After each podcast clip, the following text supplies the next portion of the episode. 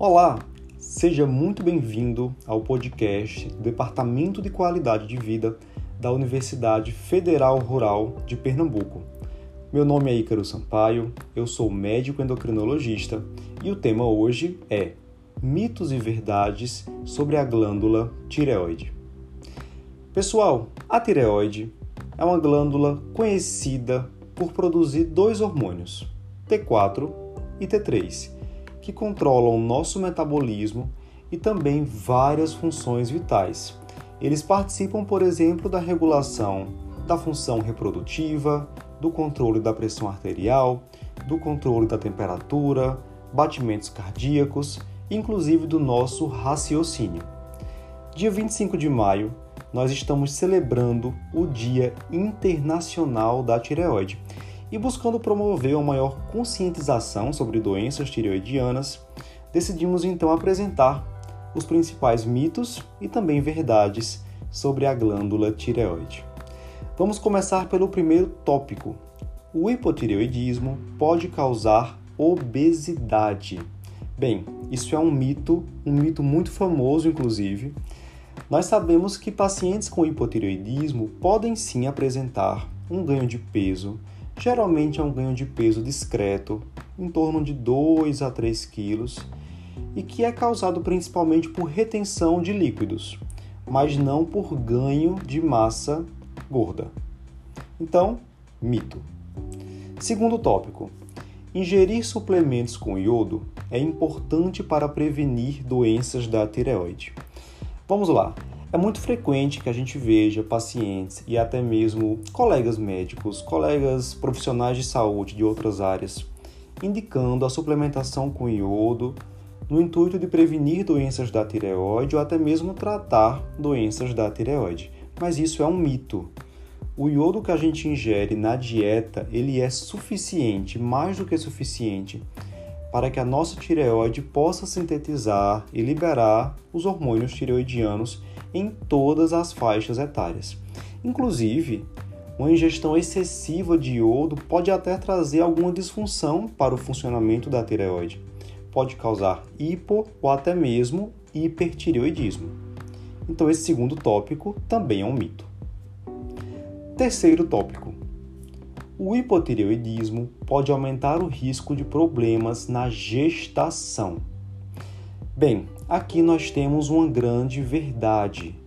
O hipotireoidismo, se não for tratado de maneira correta durante a gestação, ele possui sim associação com pré-eclâmpsia, hipertensão gestacional, aborto espontâneo, restrição do crescimento intrauterino, inclusive déficit intelectual do bebê.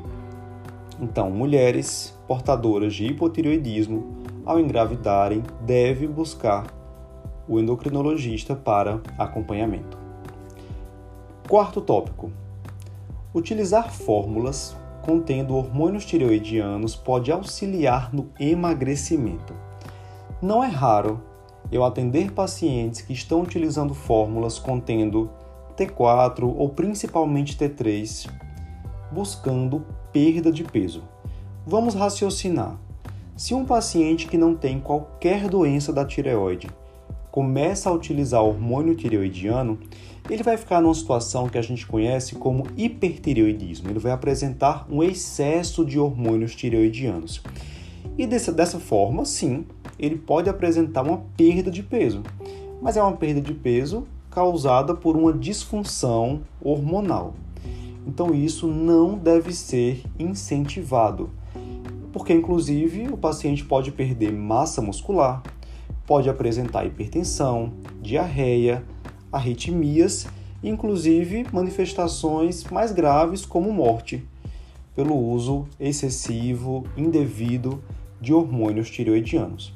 Então, o hormônio tireoidiano ele não é um tratamento para obesidade, ele não é utilizado, recomendado para perda de peso. Isso é um mito. Quinto tópico: o câncer de tireoide pode ser detectado por exames de sangue. Bem, a gente às vezes atende pacientes que, por apresentarem hormônios, exames laboratoriais normais acreditam que isso afasta completamente o risco de câncer de tireoide. E não é bem assim. A maioria dos pacientes que têm câncer de tireoide apresentam hormônios completamente normais. E o nódulo maligno é encontrado apenas em exame de ultrassonografia. Mas não é por isso que a gente vai sair indicando e solicitando ultrassonografia de tireoide para todo mundo. A indicação de ultrassonografia de tireoide é apenas para aqueles pacientes que têm nódulos palpáveis identificados no exame físico ou pacientes que apresentem fatores de risco mais importantes para câncer de tireoide. Então não precisa procurar o seu médico solicitando uma ultrassonografia de tireoide. Ele pode indicar esse exame em situações muito específicas. Então, esse também é um mito. Sexto tópico: sonolência e falta de disposição podem indicar uma disfunção da tireoide. Bem, essa é uma grande verdade, meus amigos. Os principais sintomas que estão associados ao hipotireoidismo, a deficiência de hormônios tireoidianos, são astenia, sonolência, queda de cabelo, pele seca, problemas de memória e constipação. Na presença desses sintomas, é importante buscar uma avaliação médica para que sejam realizados os testes de função tireoidiana, TSH e T4 livre. Sétimo tópico: as doenças da tireoide predominam nas mulheres. Essa também é uma grande verdade. Nós sabemos que hipotireoidismo, hipertireoidismo, nódulos tireoidianos podem acometer tanto mulheres quanto homens, mas são muito mais comuns no sexo feminino. Então, mulheres, fiquem atentas. E para finalizar, o nosso oitavo tópico. Todos os nódulos tireoidianos são malignos. Pessoal, isso é um mito, tá? Nódulo tireoidiano é uma condição muito frequente, mas felizmente em apenas 5 a 10% dos casos, eles serão lesões malignas. Então, a maioria dos nódulos de tireoide são nódulos benignos. E a gente costuma utilizar essa informação para tranquilizar os nossos pacientes. Bem, esse é o conteúdo que eu quis trazer para vocês hoje. Espero que tenham aprendido algo novo. A gente se vê no próximo podcast. Até mais!